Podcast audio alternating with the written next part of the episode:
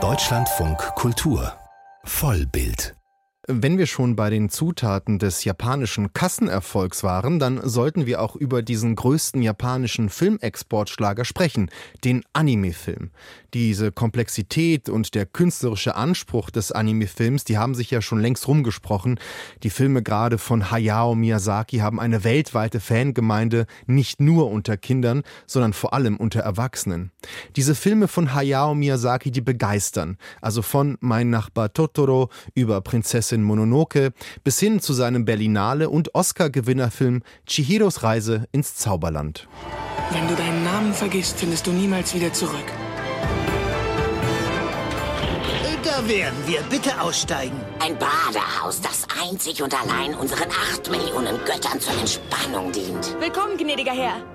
Wer sich hier aufhält, ohne zu arbeiten, wird von Yubaba in ein Tier verwandelt. Viele Fans warten ungeduldig, bis in knapp zwei Wochen dann der neue Film des Altmeisters in unsere deutschen Kinos kommt. Der Junge und der Reiher heißt das Werk. Und erste Kinos melden bereits einen Vorverkaufsstopp, denn so groß ist der Andrang, dass die Kinos zum Teil schon ausverkauft sind. Vielleicht liegt das ja daran, dass Miyazakis Filme ein gewisses Bedürfnis nach Eskapismus befriedigen, wie der Regisseur selber in einer Dokumentation vermutet. Äh, Unsere Arbeit ist nicht nur Business. Sie ist auch dazu da, die Zuschauer zu unterhalten. Die Menschen sollen ihren Spaß haben. Das 21. Jahrhundert ist ein hartes Zeitalter. Wir erleben schwere Zeiten. Die Menschen haben Angst vor der Zukunft. Heute muss alles, was bisher als selbstverständlich galt, neu überprüft werden. Das gilt auch für uns. Wir müssen unsere Arbeitsweise überdenken und die Filme dementsprechend anpassen. Egal, ob man damit Kinder oder Erwachsene ansprechen möchte. Worin liegt jetzt diese Faszination am japanischen Anime-Film? Welche Rolle spielt da ein Regisseur wie Miyazaki? Darüber sprach ich vor der Sendung mit Filmkritiker und einem ausgewiesenen Experten im Bereich des Anime-Films, Lukas Bawenschik. Hallo. Einen wunderschönen guten Tag.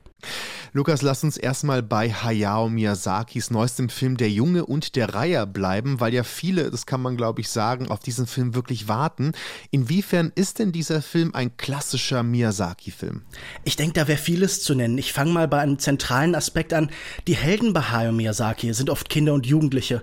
Und der Prozess des Erwachsenwerdens wird durch magische Parallelwelten direkt an den Rändern des Alltags dargestellt. Und so ist das etwa bei Chihiros Reise ins Zauberland oder in Das wandelnde Schloss und eben auch in Der Junge und der Reiher. Denn der Film spielt im Jahr 1943 und erzählt die Geschichte eines zwölfjährigen Jungs namens Mahito, der seine Mutter während der Luftangriffe auf Tokio verliert. Und selbst für Miyazaki-Verhältnisse ist das ein wahnsinnig voller Film mit tausenden von fantastischen Einfällen und Bildern.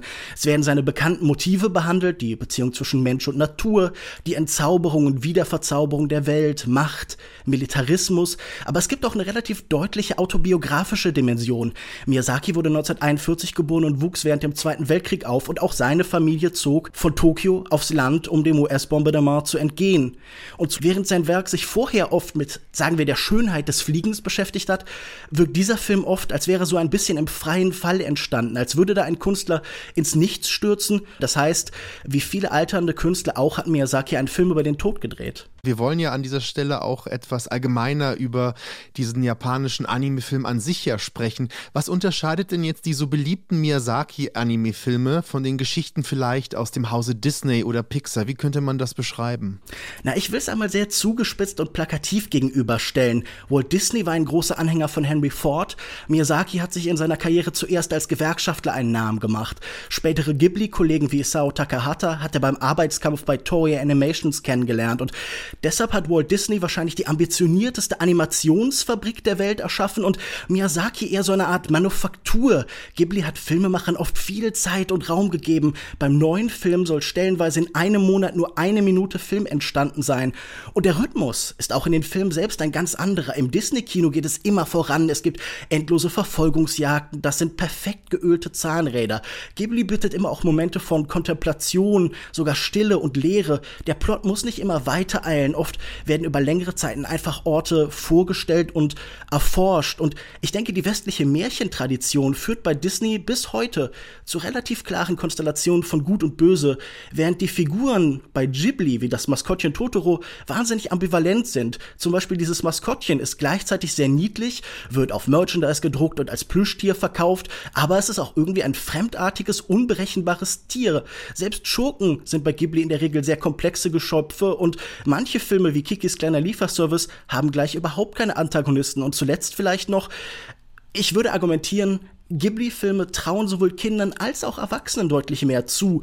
Um ein auch wieder vielleicht plakatives Beispiel zu nennen, der neue Disney-Film Wish beginnt mit einem sich öffnenden Märchenbuch und mit einer süßen Ziege und der Junge und der Reiher mit dem Luftangriff auf Tokio während des Pazifikkriegs. Das ist schon eine andere Hausnummer.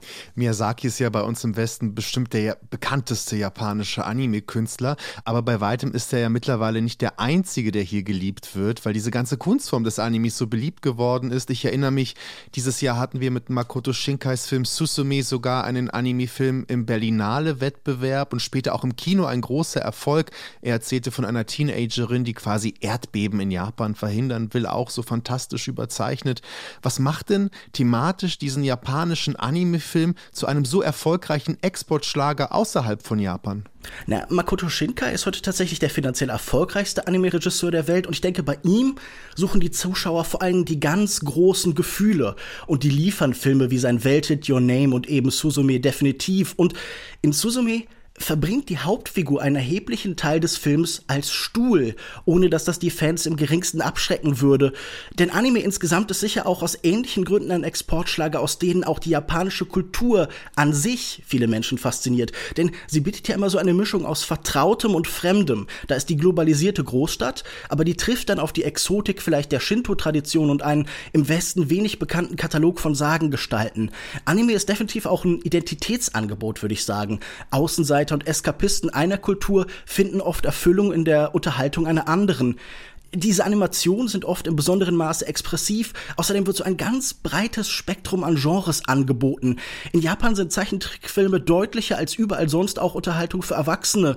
Gewalt und Sexualität sind da eigentlich nicht unüblich und ich denke, deshalb hat Anime auch oft so eine Scharnierfunktion für Jugendliche.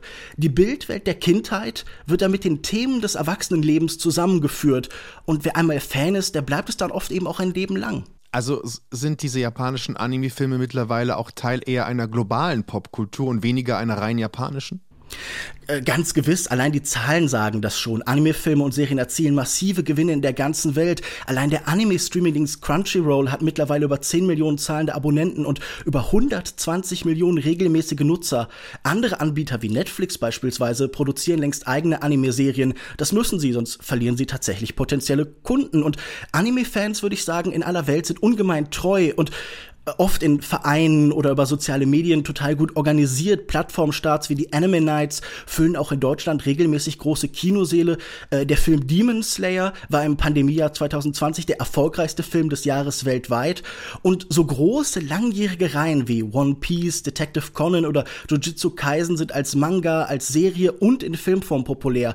Ich denke, dieses Multimedial ist schon sehr wichtig. Gerade Mangas, also japanische Comics, sind für Verlage heute ein total wichtiges Standbein.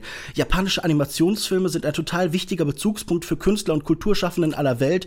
Äh, selbst Hollywood-Regisseure wie Christopher Nolan oder Darren Aronofsky beziehen sich ganz konkret auf japanische Animationsfilme. Und ich denke, für Menschen unter 40 hat diese Ästhetik längst nichts Fremdes mehr. Hier in Deutschland etwa sind ganz viele mit Animationsserien wie Heidi, die Biene Maya oder Nils Holgersson groß geworden, äh, oft ohne zu wissen, dass dahinter Teams aus Japan standen. Das heißt, Anime ist eigentlich schon so seit den 70er oder 80er Jahren Teil der internationalen Popkultur.